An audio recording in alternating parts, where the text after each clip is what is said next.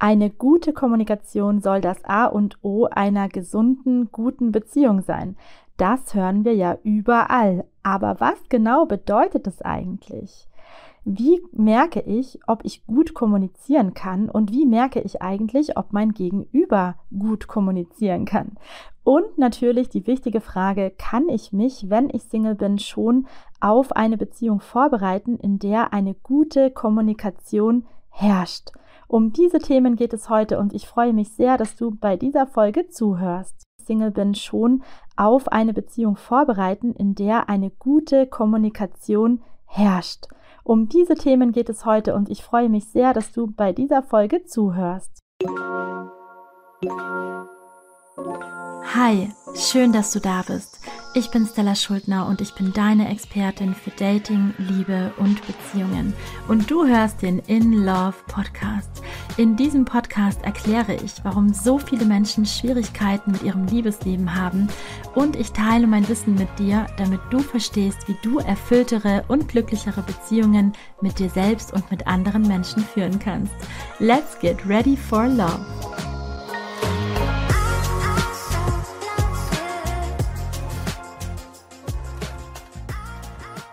So, hallo, hallo, hallo. Ich freue mich. Wir haben heute eine neue Folge und ich habe einen wunder, wunder, wundervollen Gast. Mein Gast heute ist Anouk Algermissen. Anouk ist Psychologin, sie ist Paartherapeutin und sie hat einen eigenen Podcast, der nennt sich Paarpsychologie.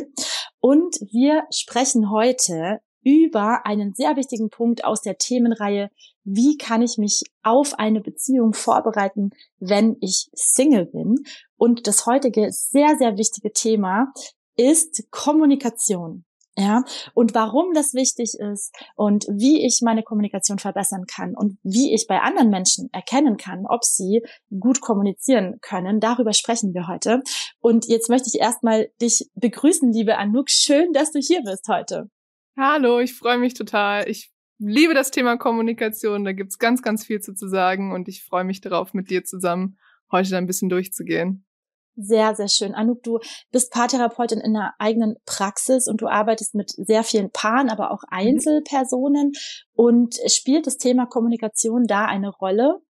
Absolut. Das ist eigentlich immer so das Presenting Problem, was ich häufig sehe. Also, dass viele Leute reinkommen in die Paartherapie und sagen, naja, in unserer Kommunikation hapert es gerade. Also das höre ich wirklich sehr, sehr häufig. Das heißt, viele Leute erkennen auch, da ist ein Problem. Irgendwie sprechen wir nicht die richtige Sprache oder wir missverstehen uns total oder über die Kommunikation eskaliert das hoch. Und ich glaube, das ist ein Thema, woran viele so ein bisschen so als Gradmesser gucken, wie ist gerade unsere Beziehung, was funktioniert gut, was funktioniert nicht so gut. Also das ist absolut ein Thema und das höre ich wirklich sehr, sehr häufig in der Praxis. Mhm. Ja, generell ist es ja auch so, ganz oft, wenn man Paartherapeuten, Paartherapeutinnen folgt, ähm, Bücher liest oder vielleicht auch Videos anschaut, dass ganz oft gesagt wird, die Kommunikation ist eines der wichtigsten Dinge mhm. oder wenn nicht das wichtigste Thema in einer Beziehung. Und viele wissen, glaube ich, gar nicht so genau, was ist denn damit eigentlich gemeint? Was bedeutet mhm. denn eine gute Kommunikation haben in einer Beziehung? Kannst du dazu was sagen? Auf jeden Fall. Also ich glaube, viele Menschen denken, sie brauchen einfach nur die richtigen Worte und dann fluppt das schon alles. Und eigentlich so der, die größte Zahn, den ich auch vielen Paaren direkt am Anfang so ziehen muss, ist, eure Worte sind immer nur so stark, wie die Emotionen, die ihr damit transportiert und was ihr damit ausdrücken wollt. Also unsere Kommunikation ist ja so ein bisschen der Vermittler, ist ja das, was ähm, so die Hülle, die etwas transportieren soll. Und in Beziehungen geht es ja super viel um emotionale Nähe, gesehen werden. Das heißt, das sollen unsere Worte transportieren. Jetzt reichen dafür aber nicht einfach nur Formulierungen oder etwas auswendig zu lernen, sondern ich muss es halt wirklich fühlen und ich muss in der Lage sein, offen für die andere Person zu sein. Und das ist eigentlich viel, viel schwieriger, als jetzt die perfekten Worte irgendwie zu finden. Selbst der beste Satz, der bringt dir gar nichts, wenn dein Gegenüber nicht spürt, hey, du siehst mich, du hörst mich, du verstehst mich und du bist auch offen mit dem, was du erlebst. Und ich glaube, das ist so ein bisschen die Krux. Wir machen es an den Worten fest, aber es ist eigentlich das, was mit den Worten transportiert wird. Mhm. Mhm. Das ist, manchmal hat man sowas, ne, dass zwar jemand sagt, ich liebe dich, aber man spürt es vielleicht gar nicht mm. in dem mhm. Moment. Ja. Ähm, oder auch äh, in der Dating-Phase gibt es ja auch ganz oft, dass eine Person sagt, ich mag dich oder ich verbringe so gerne Zeit mit dir, aber meldet sich dann gar nicht mehr. Mhm. Genau, ja. Mhm. Das heißt, die Worte können auch leer sein. Mhm. Und das heißt, die Worte sind total wichtig, weil damit zeige ich ja jemandem, was in mir passiert. Aber mhm. es gibt ja zum Beispiel auch Menschen, die gar nicht so richtig spüren können, was in ihnen passiert oder merken, ich habe eine total große Konfliktscheu und kann gar nicht die Worte richtig rausbringen, obwohl sie in mir sind. Und das ist mhm. dann häufig das, wo unsere Kommunikation dann relativ schnell auch in der Beziehung ausgehebelt wird und daraus entstehen dann ziemlich viele Probleme auch füreinander. Mhm. Da gehen wir gleich nochmal genauer drauf ein. Was sind denn so typische Mythen, was Menschen glauben, was gute Kommunikation in einer Beziehung so heißt? Mm. Also ich glaube, eine Sache ist auf jeden Fall so, oder ich fange mal andersrum an. Viele Leute einigen sich schon relativ früh darauf, naja, Kommunikation ist uns wichtig und sagen dann, naja mhm. gut, Kommunikation heißt, wir sprechen viel miteinander. Und dann ist aber ja auch die Frage, was wird denn da überhaupt transportiert? Und nur weil ich mich zum Beispiel einmal am Tag so ein bisschen austausche über den Alltag, heißt das nicht, dass wir über die wirklichen Themen sprechen. Also spreche ich über die Probleme, spreche ich über die Gefühle, spreche ich über die Wunden, die bei mir entstehen. Ich kann kommunizieren, ohne irgendwas zu sagen. Also ich kann sagen, ja, das Wetter ist heute ganz schön, aber eigentlich fühle ich mich, als sei ich nicht deine Priorität, aber das spreche ich gar nicht an. Und dann mhm. spreche ich zwar mit dir, dann habe ich ähm, rein oberflächlich eine Kommunikation, auch eine relativ gute, weil sie ist ja nicht eskaliert. Aber habe ich das kommuniziert, was in mir passiert? Nein, habe ich nicht. Und das heißt, das ist, glaube ich, so ein Mythos, dass viele denken, naja, wir müssen einfach mehr sprechen. Mehr mhm. sprechen allein wird es nicht lösen, weil die Frage ist, wie sprechen wir miteinander und was besprechen wir da eigentlich? Ich glaube, das mhm. ist so ein ganz großer Mythos. Mhm. Das hast du so schön zusammengefasst. Dieses Beispiel, das du jetzt genannt hast, ich fühle mich eigentlich nicht gesehen oder nicht gehört, sag aber, wie das Wetter gerade ist oder wie ich das mhm. empfinde. Was passiert denn in so einer Paarbeziehung, wenn sowas häufiger vorkommt, wenn ich eigentlich nicht darüber spreche? Was, was sind so deine Erfahrungen? Was passiert bei diesen Paaren? Mhm. Also es gibt so ein bisschen zwei Richtungen, die das geben kann gehen kann. Es gibt ja Menschen, die merken, wenn sowas unausgesprochen ist, das baut einen enormen Druck auf. Das merkt eigentlich jeder von uns. Also entweder merke ich den Druck durch eine innere Anspannung oder vielleicht auch eine Wut, eine Frustration. Und für viele Leute geht es entweder nach außen dann mit dem Druck, also die werden wütend, die fangen an zu nörgeln. Es gibt Eskalationen bei kleinen Themen, wo dann halt dieser Druck, der sich aufgebaut hat durch die nicht ausgesprochenen Themen, sich dann so ein bisschen da Bahn bricht.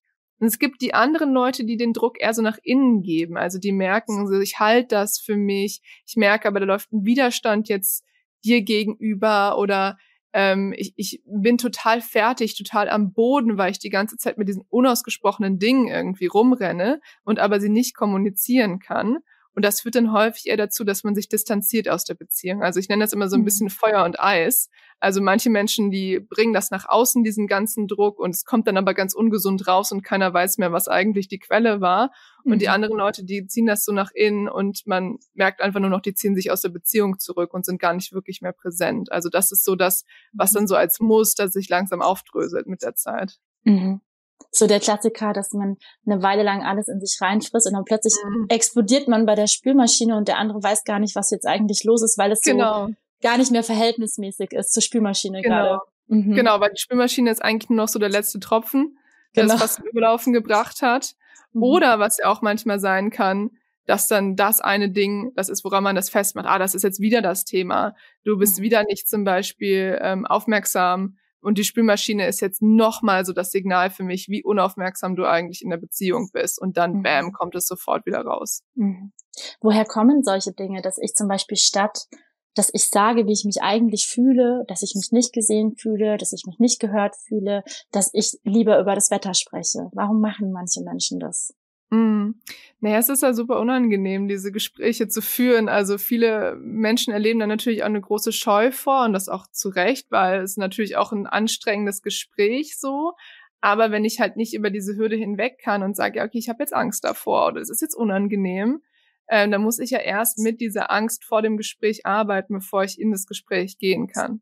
Mhm. Und das heißt, das ist aber auch emotionale Arbeit, ähm, das muss einem erstmal auffallen. Und ich glaube, das ist so ein Knackpunkt, überhaupt erstmal diese Wahrnehmung zu bekommen, ah, okay, mein Kommunikationsstil ist so, dass ich das erstmal vielleicht hinterm Berg halte und versuche nicht reinzugehen in, die, in das Gespräch. mhm. weil ich total Sorge habe vor dem, was passiert. Ah, okay, das ist jetzt wieder so ein Moment, wo das passiert. Ich merke, ich vermeide das, ich schlawiner so drumrum und komme eigentlich gar nicht zum Punkt. Das heißt, es muss mir überhaupt erstmal auffallen, dass das so mein Stil ist, der mhm. ich da gerade wieder finde. Mhm.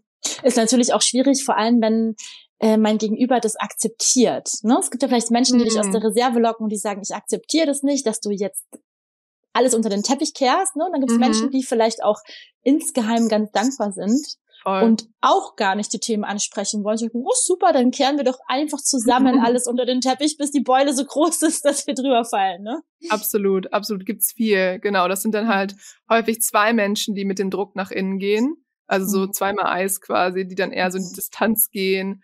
Und das sind dann auch eher Paare, die zu mir kommen, auch gerne mal nach 20, 30 Jahren und dann sagen, hey, wir haben uns nichts mehr zu erzählen. Wir sind WG-Mitbewohner.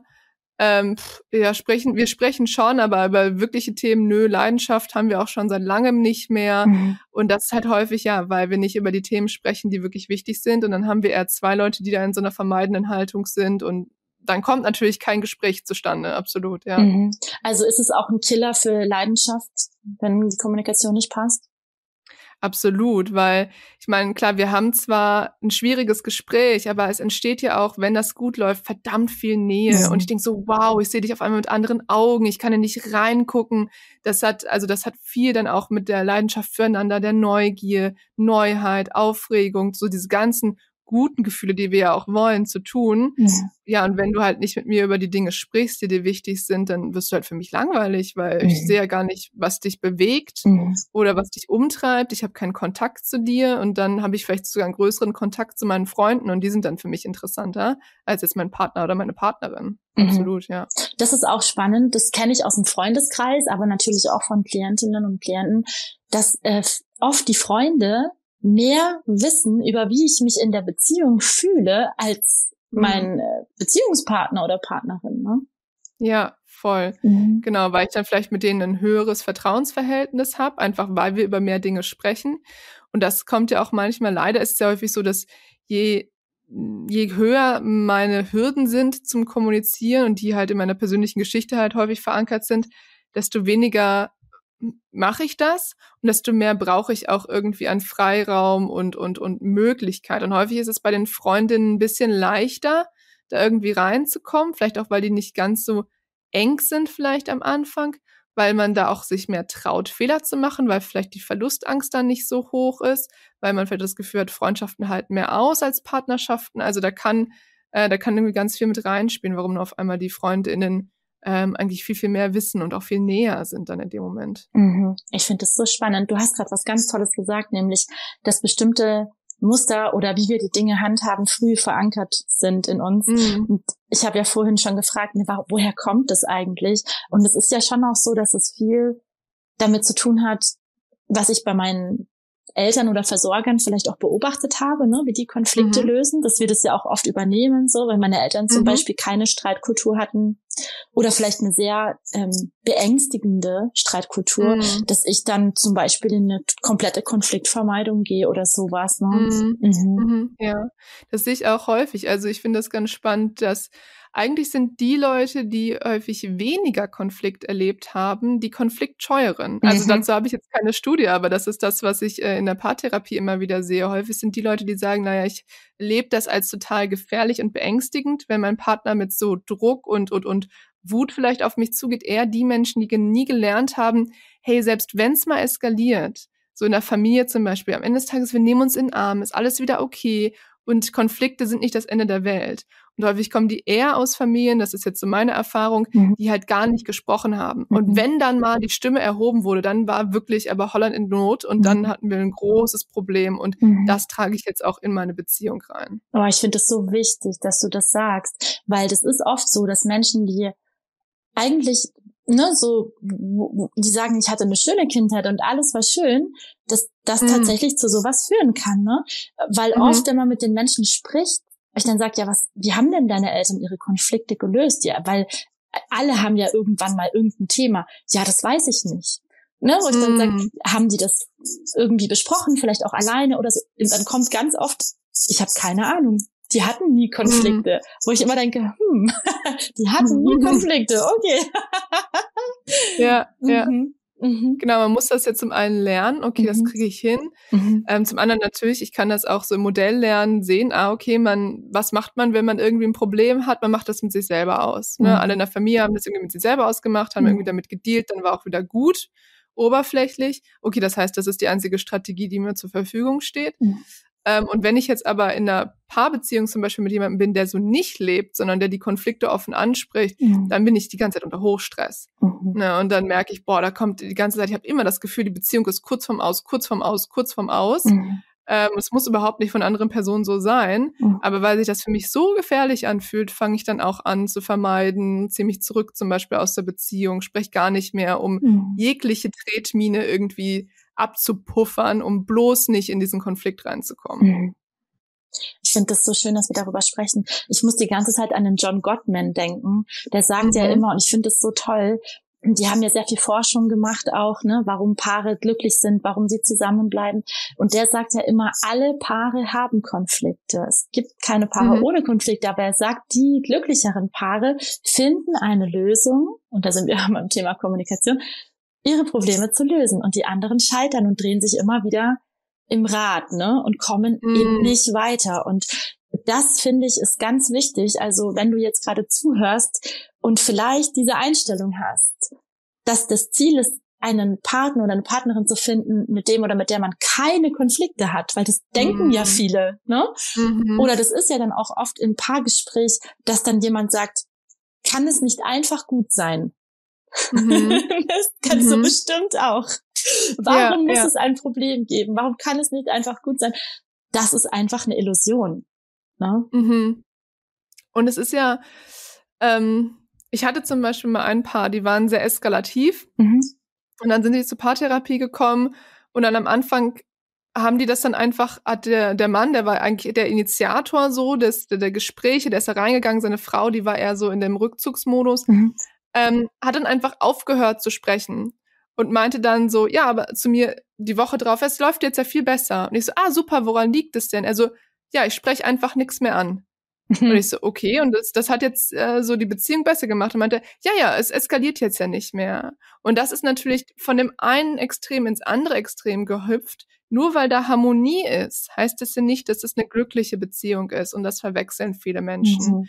Nur weil wir uns nicht streiten, heißt es nicht, dass wir auch eine gesunde Beziehung haben. Streit ist nicht das Problem, es ist der Umgang damit. Und ob wir in der Lage sind, wieder emotionale Nähe herzustellen. Nur weil wir ja, nur weil wir uns nicht streiten, heißt es das nicht, dass alles tiptop läuft. Ich glaube, das ist noch ein so ein ganz großer Mythos, den viele Menschen haben. Beziehungen, wo gestritten wird, sind die schlechten und Beziehungen, wo nicht gestritten wird, das sind die guten. Mhm. Und das muss wirklich nicht so sein. Wow. Also das, was du gerade gesagt hast, richtig toll. Ich habe es gerade so mitgeschrieben. Ne? Streiten ist nicht das Problem. Ne? Der Umgang damit ist das Problem. Das ist so ein mhm. Schlagsatz, der ist einfach also ganz toll. Ja. Und ich hoffe wirklich sehr, dass diese Folge dazu führt, dass viele so einen Aha-Moment haben und sagen, aha, es geht nicht darum, Streit zu vermeiden, es geht darum zu mhm. lernen, mhm. wie kann ich, ich sag mal, gesund streiten. Ja. Ne? Weil im ja. Idealfall, wie du ganz am Anfang gesagt hast, führt eine, ein, ein Konflikt dazu, dass man sich danach näher ist als mhm. vorher. Und ich arbeite ja sehr viel mit Menschen, die Single sind und dann in Beziehungen reinkommen. Und da gibt's mhm. ja dann ganz oft am Anfang diese Phase, wo alles schön ist, man vielleicht mhm. auch ein mhm. bisschen idealisiert und mhm. plötzlich kommt der erste Konflikt. Mhm. Und dann wird oft alles in Frage gestellt und es wirkt so unüberwindbar. Ja. Mhm. Hast du ja, da ja. vielleicht einen Tipp dafür? Also erstmal, wie gesagt, das, was wir gerade besprochen haben, dass man sich nicht davor scheuen muss, dass der Konflikt kommt, sondern dass man den eigentlich, dass man da ja sehr wichtige Dinge dran erkennen kann. Wie sind wir in solchen Situationen? Mhm. Und auch, das ist, glaube ich, ein sehr guter Test, wenn man so will, für eine Beziehung. Wie schaffen wir es, damit umzugehen? Bauen wir einfach auf die Zeit und sagen, naja, die Zeit wird's schon regeln, dann sind wir jetzt halt ein paar Wochen, Tage, Stunden pumpig ist jetzt halt einfach so. Und wir beruhen uns aber darauf, dass wir ja eine schöne Zeit hatten und nutzen so unseren Puffer. Oder gehen wir hin und sagen wir, hey, da ist was passiert. Was hat denn dich da so getriggert in dem Moment? Wo haben wir uns denn verpasst? Ich habe dich gar nicht mehr verstanden. Ich übernehme Verantwortung dafür, dass ich auch zum Beispiel laut geworden bin, mich zurückgezogen habe. Aber ich will auch wissen, was du machst, um daran zu arbeiten. Und das verpassen so viele Menschen. Also so ein Nachgespräch zu machen, zu sagen, was ist denn da zwischen uns passiert? Was sind die Muster? Lass uns da hingucken. Lass uns das nicht einfach steifen lassen. Weil das ist wirklich auch ein Riesenappell, den ich habe macht nicht den Fehler und baut darauf, dass es schon wieder gut wird. Mhm. Das machen viele Paare und was damit passiert ist, sie greifen diesen Puffer an, den sie mal aufgebaut haben. Also mhm. Also die schöne Zeit, die schönen Gespräche und irgendwann ist der weg, wenn ihr den nicht wieder aufbaut. Und dann geht ihr ganz schnell auf dem Zahnfleisch und das sind häufig die Punkte, wo die Paare in die Paartherapie gehen. Deshalb, selbst wenn es sich am Anfang noch nicht so schlimm anfühlt und man sagen könnte, na ja, schwamm drüber, mhm. macht den Fehler nicht, weil das riffelt auf und dann irgendwann seid ihr in so einem Prozess drin, den man so schwer stoppen kann. Deshalb geht so früh wie möglich rein, wenn ihr flexibel seid, wenn ihr offen seid und sagt, du, Schatzi, ist scheiße gelaufen, lass mal gucken, warum. Also mit einer höheren Leichtigkeit, weil hinten raus hat man die häufig nicht mehr so. Das ist so schön, was du sagst. Einfach richtig toll. Ich wünsche mir sehr, dass viele, viele die Folge hören, weil die ist richtig Gold wert. Hm. Ja, es geht wirklich darum, die Angst zu verlieren und mit Leichtigkeit ranzugehen. Mm. Ja. Woran merke ich denn selber, ob ich gut bin in der Kommunikation oder nicht? Vor allem, wenn ich vielleicht gerade Single bin und gar kein Gegenüber habe, mit dem ich das jetzt gerade herausfinden oder testen kann. Mhm. Also dann würde ich einfach mal gucken, was für Beziehungen ich bislang geführt habe. Also es müssen nicht nur romantische Beziehungen sein, können auch Beziehungen zu Freundinnen, zu Familie sein und zu gucken, was ist denn da normalerweise mein Stil? Also erstmal so ganz grob, bin ich die Person, die eher den Druck sofort wieder rauslässt und mehr so in die Konfrontation geht und merke, ah, okay, da muss ich vielleicht echt dran arbeiten, dann die Menschen nicht zu überfordern, sondern ein bisschen vorzusortieren, ein bisschen weicher reinzugehen, damit man mir noch folgen kann, damit bei der anderen Person nicht sofort die Mauern hochgehen. Oder bin ich eher die Person, die eher so zurückgeht, das mit sich selbst ausmacht, versucht runterzuschlucken, dann ist meine Aufgabe wahrscheinlich eher zu sagen, okay, wie komme ich denn in die Aktivität? Wie komme ich denn nach vorne? Wie komme ich in die Kommunikation? Welche Ängste muss ich da überwinden? Das heißt, so eine ganz grobe Einteilung kann man für sich schon mal machen. Wie würde man typischerweise reagieren? Manchmal hängt das auch vom Gegenüber ab, manchmal wechseln sich die Stile auch, aber dass man mal so ein Gefühl dafür bekommt, ähm, was sind die Punkte, ähm, die bei mir gut sind. Also zum Beispiel, ich initiiere häufig die Gespräche, klasse, aber was ist so ein Punkt, wo ich lernen muss? Ich muss ein bisschen vorsichtiger rangehen oder vorher ein bisschen ähm, mehr Verständnis für die andere Person zeigen. So, ich glaube, das für sich einfach mal zu reflektieren, wie ist denn meine Kommunikation in der Vergangenheit bei engen Bindungspersonen gewesen? Ich glaube, das ist auf jeden Fall schon mal ein guter Ansatz. Mhm. Ja, das ist ein ganz toller Ansatz. Und wie kann ich mich denn vorbereiten? Gibt es so bestimmte äh, komm, wenn ich jetzt sage, okay, ich möchte mich bestmöglich vorbereiten. Also entweder bin ich gerade Single, wünsche mir eine Beziehung oder ich bin vielleicht in einer Beziehung und merke, uh, Kommunikation, da bin ich schwach drinnen oder das würde ich gerne verbessern. Äh, was kann ich tun? Hm. Ähm, ich glaube, das Beste, was man tun kann, ist das A, früh ansprechen und auch mal mit dem potenziellen Partner, der Partnerin einfach mal so locker flockig einfach auch direkt sagen, wie bist denn du in Kommunikationsweisen? Wie ist so dein, dein Typ? Was machst du häufig? Wo weißt du vielleicht auch schon, dass du da Fehler hast? Ich erzähle dir auch mal von mir. Also, dass man einfach Umgang findet, dass das nicht so das große Gespräch wird, sondern dass man das einfach mit reinfließen lassen kann, dass man auch merkt, oh, ist da jemand interessiert? Ist da jemand irgendwie auch ähm, dabei, bei sich hinzugucken. Das ist ja zum Beispiel auch so eine ganz, ganz wichtige Sache für eine gesunde Beziehung. Bist du bereit, Verantwortung für deinen Teil zu übernehmen? Und das kann ich schon darin sehen, ob jemand sagt, oh, spannendes Thema, habe ich noch gar nicht drüber nachgedacht, aber ich glaube, ich bin eher so der Typ, der sich zurückzieht. Ja, doch, hm, wenn ich jetzt drüber nachdenke, super, da können wir schon direkt irgendwie anfangen, okay, klasse. Dann wird es wahrscheinlich passieren, wenn wir beide ein bisschen gestresster sind. Dann lasst uns uns einen Plan machen oder zumindest sagen, so ein Commitment, hey, wenn das passiert, dann setzen wir uns zusammen und quatschen dann auch mal drüber. Also, dass man das direkt einfach zu einem Thema macht, da kann man mit Lockerheit rangehen, da kann man mit Leichtigkeit rangehen. Wichtig ist nur, dass man es zu einem Thema macht, dass man dann Understanding hat, was meinen wir mit Kommunikation und was sind so unsere Fallstricke, wo wir häufig reinlaufen. Ja. Mhm. Das ist super, super gut. Und was ich auch echt empfehle, ist, es gibt ja wirklich gezielte Kommunikationsstrategien. Ne? Also ganz einfach mhm. die Ich-Botschaften. Ne? Mhm. Sowas finde ich auch. Also ich weiß, wir in unserem Feld, wir kennen das natürlich schon lange und im Studium hat man das ja auch. Aber viele Menschen wissen gar nicht, was ist eigentlich eine Ich-Botschaft. Ne? Zum Beispiel, dass mhm. ich lerne und das ist nicht nur bei äh, Liebesbeziehungen so, sondern auch im Arbeitskontext oder bei Freunden, wenn mich was verletzt, ne, dass ich lerne, also ich finde es eine ganz wunderschöne Methode, dass ich lerne, nicht in den Vorwurf oder nicht in den Angriff zu gehen, sondern sowas zu sagen wie, wenn du das und das machst, dann fühle ich mich so und so. Und in mir löst mhm. es dann die Angst oder Sorge aus, das zum Beispiel. Ne? Mhm. Ich finde, das ist so eine schöne Art und Weise, weil ja, der andere Mensch hat die Möglichkeit, offen zu erklären oder zu sagen, oh, das tut mir leid, dass du dich so fühlst oder ich habe es nicht wahrgenommen, dass du dich so fühlst. Und eigentlich wollte ich aber damit sagen, dass es so und so ist bei mir, ne? Mhm. Weil mhm. wir neigen ja dazu, gerade wenn wir auch gestresst sind oder vielleicht auch eigentlich gerade lernen, unsere Gefühle oder Bedürfnisse auszudrücken, dass wir das mit einer ganz schönen Wucht machen, weil es mm. uns vielleicht eigentlich schwer fällt. Und ich finde, die Ich-Botschaften, die helfen oft ungemein. Ja, absolut. Ja. Ein bisschen Ruhe reinzubringen und ein bisschen mehr Flexibilität. Was ich auch ganz schön finde da ist, was wir häufig leider nur kommunizieren, ist unser Problem. Ne? Mhm. Ne? Also hm, ich finde es nicht schön, dass du das und das machst oder das und das geht mir auf den Keks.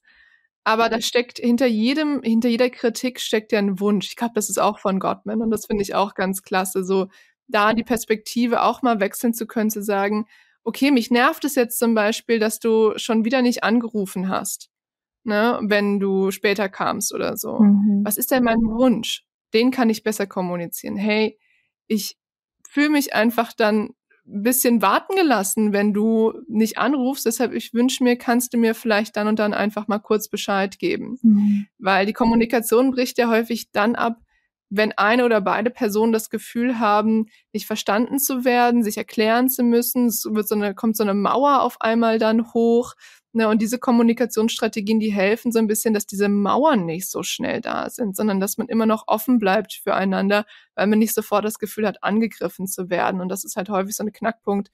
Sobald ich das Gefühl habe, du willst mir irgendwie einen reinwürgen mhm. oder äh, du verstehst mich nicht, du bist nicht in meinem Team, mhm. bam, geht sofort die Mauer hoch und ich schieße entweder zurück oder ich sag mir, ja gut, was soll's, dann muss ich jetzt hier auch nichts mehr sagen. Mhm. Und dann eskaliert so ein Ding ganz, ganz schnell. Mhm. Ja, vollkommen, da hast du vollkommen recht. Da gibt es ja auch die gewaltfreie Kommunikation, das kennst du bestimmt mhm. auch, ne? Das mhm. empfehle ich tatsächlich auch manchmal. Da gibt es tolle Bücher dazu. Das ist schon ein bisschen älter, aber das Konzept der gewaltfreien Kommunikation, es klingt immer so ein bisschen, als würde es um Gewalt gehen, geht aber eigentlich gar nicht um Gewalt. Es geht einfach nur darum, wie kann ich etwas so formulieren, dass es eigentlich für alle Beteiligten einen guten Ausgang gibt und wie kann man auch mhm. schwierige Konfliktsituationen lösen. Das finde ich auch ganz toll. Also mhm. die gewaltfreie Kommunikation, die Bücher dazu gibt es auch teilweise komplett äh, kostenfrei zur Verfügung gestellt im Netz. Das finde ich auch ganz toll. Ja, ja, das ist auf jeden Fall sehr zugänglich. Ähm, ist genau schon ein bisschen älter, aber nach wie vor eine gute, ein guter Ansatzpunkt. Mhm. Also, dass man merkt, ähm, wie kann ich denn da überhaupt reinkommen mit der Formulierung? Es gibt manche Situationen, ähm, wo man das alles ausprobiert mhm. und dann funktioniert es nicht so mhm. richtig. Und das finde ich ist manchmal auch ein guter Hinweis, dass man merkt, ah, okay, ich sag mal, ich versuche jetzt äh, offen zu kommunizieren, gewaltfrei zu kommunizieren, ich mhm. Botschaften zu senden, ein bisschen mhm. Druck rauszunehmen. Wenn es dann trotzdem nicht funktioniert, ist es häufig ein Hinweis darauf, dass die Themen irgendwie sehr groß sind oder dass bei dem anderen oder mir selbst ein tiefer Trigger sitzt, der häufig dann auch noch mit der Vergangenheit zu tun hat ähm, dass man das dann nicht mehr so ordentlich lösen kann. Das vielleicht noch so als Hinweis, weil zu mir kommen auch manche Paare, die haben sich schon sehr viel auch mit gewaltfreier Kommunikation beschäftigt. Die machen das alles tippitoppi mhm. und die mhm. kommen trotzdem nicht da draus. Und das ist halt häufig, weil die Emotion noch ein bisschen tiefer verwurzelt ist, weil die Verletzungen noch ein bisschen tiefer gehen. Das heißt, wenn du das ausprobierst, und du merkst, ich komme damit nicht weit, dann entweder gibt's da noch einen Fehler in, in der Übung dann oder das ist ein richtig äh, dicker Brocken, mit dem du es da gerade zu tun hast. Ähm, und mhm. dann sollte das eigentlich Hinweis darauf sein, hey, vielleicht geht's hier um ein bisschen was Größeres gerade. Ach, Anouk, das ist so schön, dass du das ansprichst. Das ist ja auch mein Daily, mein täglich Brot, ne? Diese ja. verletzten inneren Kindanteile, ne? Oft. Ja, ja. Oder, oder Verletzungen aus alten Partnerschaften. Genau. Mm, ne, wo mhm. wir dann, wo der aktuelle Partner etwas tut oder macht, das uns eigentlich eine alte Urangst oder ein altes Erlebnis und die Angst kommt von, den, von der Vergangenheit wird mit, mhm. mit transportiert. Und ja. das ist dann oft sehr unverhältnismäßig auch, ne, wie ja, wir dann ja. reagieren. Ja. Genau.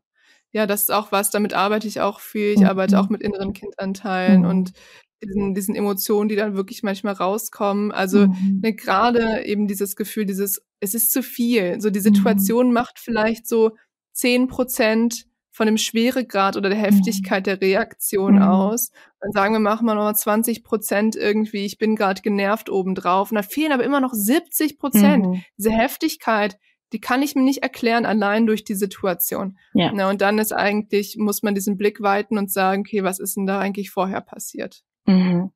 Ja, das ist so spannend. Ne? Da wäre jetzt so ein Beispiel, um das einfach mal zu fühlen, wäre sowas wie, dass ich total ausflippe wegen der Spülmaschine, mhm. ne, weil ich merke, meinen Kindern ist es egal, dass es die Spülmaschine gibt, meinem Partner ist es egal, dass es die Spülmaschine gibt. Und dann kommt aber vielleicht, ne, ich war ein Kind von fünf mhm. und ich musste immer alles für alle anderen machen und mich hat keiner gesehen, ne? Mhm. So ein mhm. Klassiker.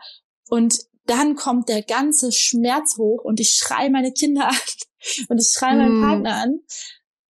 Und da, da ist aber 70 Prozent vielleicht etwas, das gar nichts jetzt gerade mit der Situation und meiner ja. Familie zu tun hat. Ne?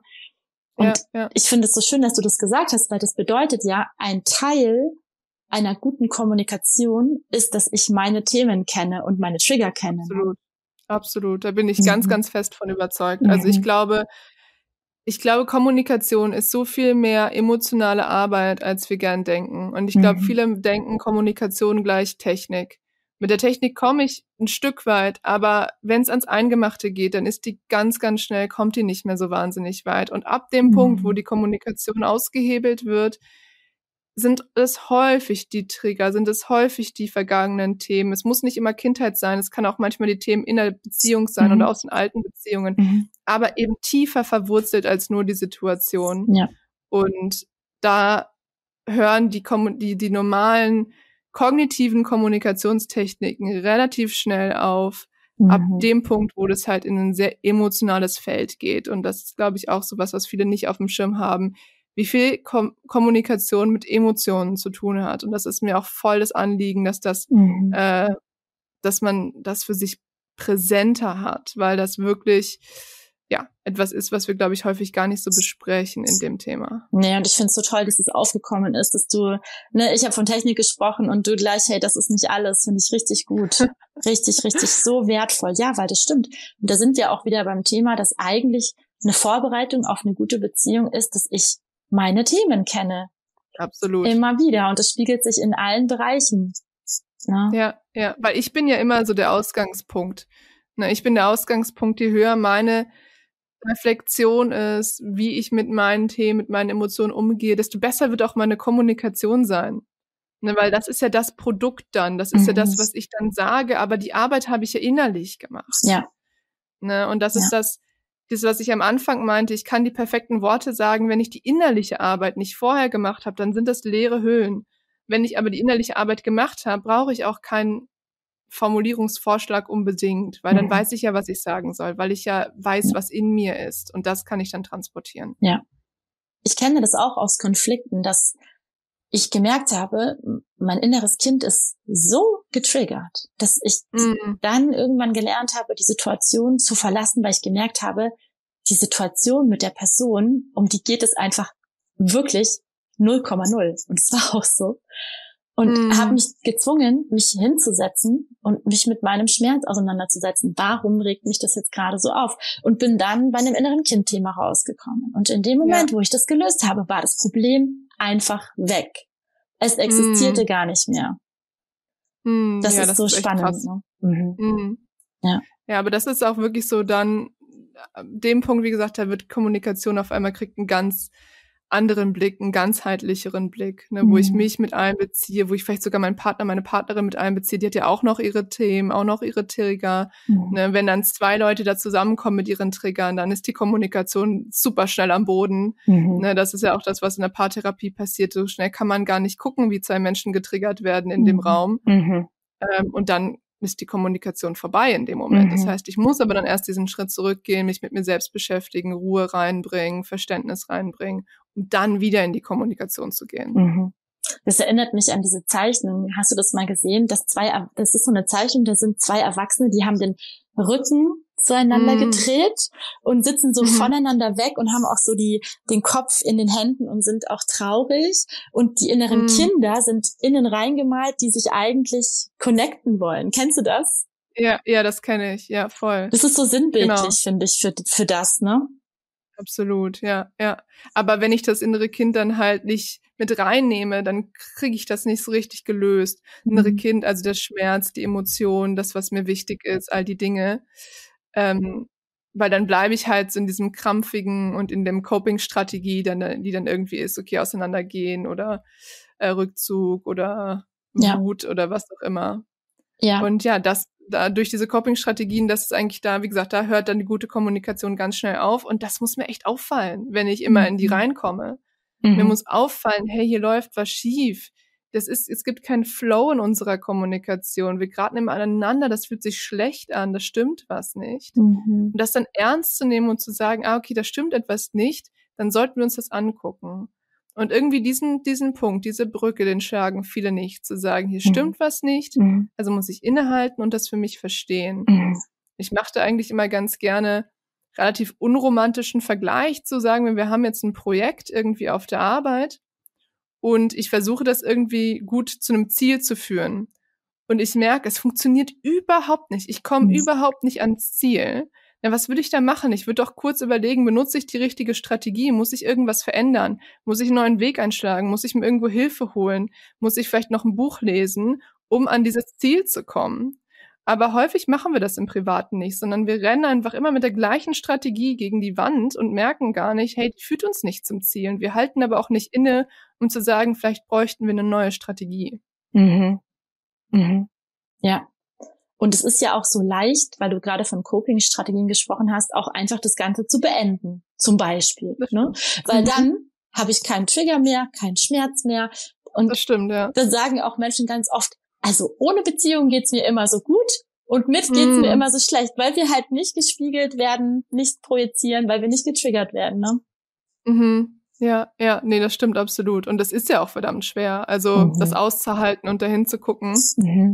Aber ja, wenn ich, wenn ich kein Gegenüber habe, das ständig in meine Wunde reintappt, ähm, dann spüre ich die Wunde nicht. Das heißt nicht, dass die nicht da ist, aber da ist, wird halt nicht die ganze Zeit drin rumgeprockelt. So, das fühlt sich schon besser an. Kann man tatsächlich auch verstehen. Also ich kann es verstehen, dass ja. man dann sagt, ich habe keine Lust auf Beziehung. Ne? Ich bleib lieber Voll. alleine. Mhm. Ja. ja. Weil man wird halt relativ schnell auf sich selbst gestoßen mhm. ne, und auf die Dinge, die man mit sich rumträgt. Also zumindest, wenn man so diesen ganzheitlichen Ansatz macht, so wie wir jetzt gerade darüber sprechen, ähm, und das ist harte Arbeit. Das ist harte Arbeit, definitiv. Und dann hat, müssen wir mit Rückschlägen zu kämpfen und so weiter und so fort. Das ist nicht einfach, keine Frage. Und natürlich ist es von Vorteil, wenn man einen Partner oder Partnerin hat, ähm, der oder dem oder der das auch bewusst ist. Ne? Mhm. Also eine Person, die auch sagt, ja, ich bin genauso, ich am Arbeiten daran und für mich ist es auch nicht ja. leicht und wir beide arbeiten an diesen Themen. Mhm. Voll. Das finde ich total schön. Also ich glaube, wenn man das auch direkt am Anfang zu einem Thema macht, kann ja sein, dass sich jemand dann mit noch nicht auseinandergesetzt hat, ist ja nicht weiter schlimm, aber sehe ich, dass da eine Offenheit ist. Mhm. Oder auch ein, hey, okay, ich will auch bei mir mal hingucken. Spannend, dass du das machst. Ich sehe da total den Vorteil auch in unserer Beziehung. Ich sollte das vielleicht auch machen, damit wir zusammen an einem Strang ziehen. Das heißt auch so, was, wie ist die Reaktion, wenn ich solche Themen auch so dann, wenn wir ein bisschen gedatet haben, wir kennen uns ein bisschen besser, wenn ich sowas mal anbringe, ein bisschen tieferes Gespräch initiiere, merke ich, da ist jemand, der zeigt Initiative, der zeigt Interesse, der zeigt Offenheit. Ich glaube, das ist ganz, ganz wichtig. Mhm. Das ist toll, dass du das ansprichst, weil das wäre tatsächlich auch meine nächste Frage gewesen. Wenn ich jemanden kennenlerne, wie kann ich denn erkennen, ob die Person geeignet wäre, um ja gesund in die Kommunikation mit mir gehen zu können und auch ja eine Beziehung aufzubauen. Das ist ja letztendlich, ne, weil mhm. viele Menschen denken, Beziehung aufbauen ist, wir reisen zusammen, wir erleben Dinge mhm. zusammen, wir haben eine tolle körperliche Verbindung miteinander. Das sind ja mhm. alles ganz wichtige Dinge, aber die Kommunikation ist auch ein wichtiger Teil, der wie gesagt gerne ausgeblendet wird. Ähm, kann ich das im Vorfeld irgendwie schon erkennen oder sehen? Vielleicht schon in der Dating-Phase, ob das mit jemandem möglich wäre? Mhm. Also ähm, ich glaube, im ersten Fall wird man es erkennen, wie die Reaktion ist, wenn ich das Thema anspreche. Werde ich abgewiegelt und so gedacht, nee, komisches Thema, habe ich kein Thema mit. Ja, kannst ja machen, wenn du das willst. Ne? Ich, ich halte mich da raus. Okay, dann werde ich wahrscheinlich ziemlich alleine sein mit dem Thema. Und da sehe ich ja jetzt gerade nicht so die krasse Bereitschaft. Oder ist jemand, der sagt, okay, krass spannend, habe ich mich noch nicht mit beschäftigt, aber erzähl mir doch mal gern ein bisschen mehr davon. Oder ist er wirklich sogar jemand, der schon sehr selbstreflektiert ist und sagt, ja, geil, dass du es ansprichst. Ich erzähle dir mal ein bisschen von meinen Mustern. Ne, ich habe mir nämlich schon ein bisschen Arbeit reingesteckt und mir überlegt, wie ich normalerweise so und so reagiere. Also ich glaube, das kann man schon auch in einem relativ lockeren Gespräch, vielleicht auch relativ am Anfang, muss jetzt nicht erstes Date sein, ne? aber vielleicht irgendwie relativ am Anfang kann man das schon mal so ein bisschen abtasten. Mhm. Und dann, ich glaube, der zweite große Hinweis wäre, okay, wie sieht's denn dann aus, wenn wir tatsächlich mal unseren ersten Konflikt haben? Mhm. Ist er jemand, der, wenn ich sage, hey, lass uns das bitte nachbesprechen, ich glaube, da ist was Wichtiges passiert, der das abwiegelt, der sagt, nee, ich habe da keinen Bock drauf, der das immer wieder äh, rauszögert, oder ist jemand, der sagt, du hast absolut recht. Ne, ich habe richtig Schiss vor dem Gespräch jetzt, aber ich weiß, dass es eine Wichtigkeit hat. Also ich glaube, das sind so zwei Punkte, an denen ich das sehr gut erkennen kann. Mhm. Das ist ganz schön mutig, ne, zu sagen, ich habe richtig Schiss vor dem Gespräch, aber ich weiß, wir müssen das machen. Das machen Voll. nicht so viele. Das, mhm. Nee, absolut nicht. Und das ist, also das ist ja offene, authentische Kommunikation. Mhm. Und da habe ich mitbekommen, ich habe Angst, ich habe mich der Angst gestellt und ich habe sie dann kommuniziert. Das setzt eigentlich schon sehr viel voraus, wie du sagst, das setzt sehr viel Mut voraus, setzt sehr viel Selbstreflexion voraus. Ähm, das war jetzt ein sehr idealer Satz, den ich da gesagt Klar. habe. Klar, ne? Äh, ja. Wir wissen ja auch beide, auch ja, also vielleicht hörst du jetzt auch gerade zu und denkst dir, oh Gott, dann bin ich ja gar nicht beziehungsfähig oder so, um Gottes Willen. Ja, wir sind mhm. ja alle nicht perfekt und wir lernen alle dazu und selbst wir, die in dem Bereich tätig sind, ne, können auch getriggert werden und schon mal voll in die Emotionalität gehen, obwohl wir es wissen, ne? Voll. Ähm, da hatte ich ich hatte da erst letztens so eine Situation, ne, mhm. wo ich auch in, mit meinem Partner gesprochen habe und wir haben uns total verpasst. Ich habe gemerkt, irgendwie das Gespräch ist richtig scheiße. Mhm. Ich wurde immer ungeduldiger, er wurde immer frustrierter.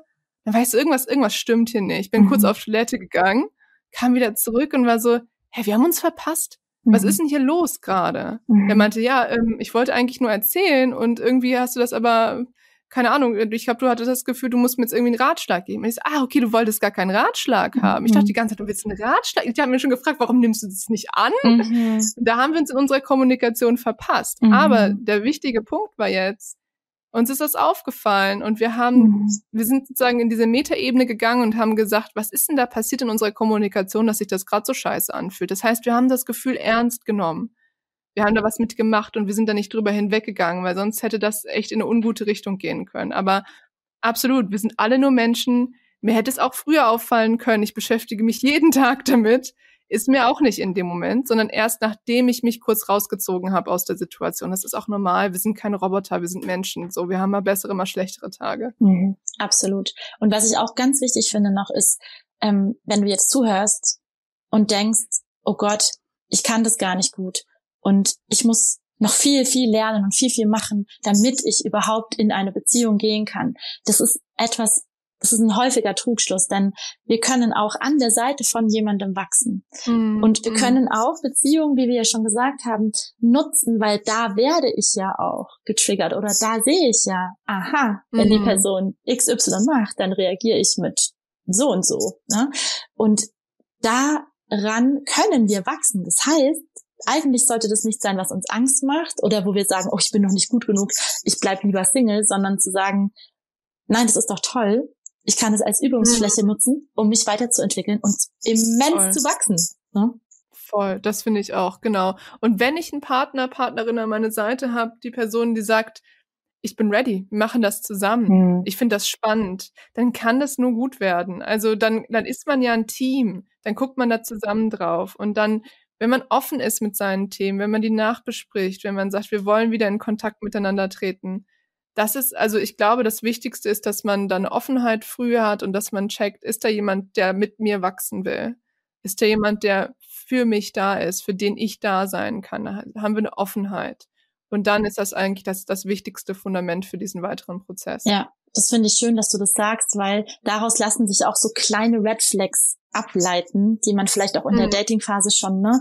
Also wenn man zum Beispiel über das Thema spricht und jemand sagt sowas wie, nee, also Beziehung läuft einfach zwischen zwei Menschen, ne? Also es mhm. muss einfach so klappen, sonst, sonst passen die nicht zusammen oder so, ne? Solche Aussagen mhm. sind so Aussagen, ne? Oder Konflikt, nee, also Konflikt, also Beziehungen, wo es Konflikte gibt, das sind keine guten Beziehungen, ne? Wenn Menschen mhm. sowas sagen, weil das stimmt einfach nicht, ne? Es mhm. können super tolle Beziehungen sein, wie du vorhin auch schon gesagt hast, hast und sie haben trotzdem Konflikte, aber Konflikte, die sie so lösen, ah, dass es sie zum Wachstum bringt und nicht ja, ähm, ja. ihnen nicht schadet. Ja, und das ist schon, finde ich, wichtig, dass man sich ein bisschen sensibilisiert auch dafür, wie sprechen Personen über Konflikte. Ja. Absolut. Mhm. Ja. Ja, was dein Commitment ist da keins. Mhm. Ist da zumindest eine Offenheit. Na, also wenn noch keine große Selbstreflexion da ist, ist da mhm. zumindest eine Offenheit mhm. oder ein Abwiegeln, ein Blocken. Mhm. Definitiv. Ja, das würde ich auch so sehen. Anouk, das war ein richtig, richtig tolles Gespräch. Bin dir so dankbar. So viel Mehrwert. Also wirklich. Du hast eine ganz das einfühlsame, sympathische Art. Wirklich. Toll. Das kann ich nur zurückgeben. also ich muss auch sagen, ich glaube, ich würde mich als Paar bei dir von dem, weil ich mag auch sehr diesen tiefen psychologischen Ansatz. Ich würde mich sehr wohlfühlen, weil ich gemerkt habe, ne, du weißt, wovon du sprichst und du kennst auch die verschiedenen mhm. Aspekte. Du weißt ja, es gibt die gewaltfreie Kommunikation, aber es gibt auch noch was dahinter, ne, was tiefer stecken kann. Mhm. Ähm, das finde ich einfach großartig. Was wäre das Allerwichtigste, wenn ich jetzt heute hier zuhöre in dieser Folge, was ich mitnehmen soll, was ich auf jeden Fall mir merken darf oder vielleicht auch verstanden haben äh, soll, dass es mir irgendwie besser geht? Was wäre so, was, was wäre dein Wunsch, welche Message richtig durchkommt heute? Wenn ich gute Kommunikation haben möchte, brauche ich dafür sehr viel Selbstreflexion, um zu wissen, was meine Hürden für gute Kommunikation sind und ich brauche einen Partner, eine Partnerin auf der anderen Seite, die mit mir daran arbeiten möchte. Mhm. Super. Mega, mega schön. Anouk, wer mit dir arbeiten möchte, es ist alles verlinkt, ja, wie man dich mhm. finden kann. Du bist auch auf Social Media. Du machst ganz tolle Reels, auch sehr viel tollen Content zum Thema. Und du hast natürlich den Podcast Paarpsychologie, auch der ist verlinkt. Und man kann mit dir arbeiten, sowohl online als auch in deiner Praxis in Köln und Bonn, richtig? Genau, ganz genau. richtig, richtig toll. Dann vielen, vielen, vielen Dank, dass du mein Gast warst heute. Und natürlich auch alles Gute auf deinem weiteren Weg. Dankeschön, das hat mich total gefreut. Mich auch, danke. Du hast das Gefühl, du hast die Verbindung zu dir selbst verloren und möchtest mehr Verständnis, mehr Selbstliebe und eine tiefe Freundschaft zu dir selbst aufbauen, dann kann ich dir sagen, das ist so wichtig und genau die richtige Entscheidung. Ich habe eine Meditation für dich eingesprochen, die dir dabei helfen kann, genau diesen Weg zu gehen, die ersten Schritte zu einer tiefen Freundschaft und Verbundenheit mit dir selbst. Meine innere Kind-Meditation Schließe Freundschaft mit deinem inneren Kind kannst du dir für 0 Euro auf meiner Webseite runterladen. Auf meiner Seite www.stellaschuldner.com unter dem Menüpunkt für dich findest du die innere Kind-Meditation. Du kannst sie dir ganz einfach runterladen und dann die Verbindung zu dir selbst stärken.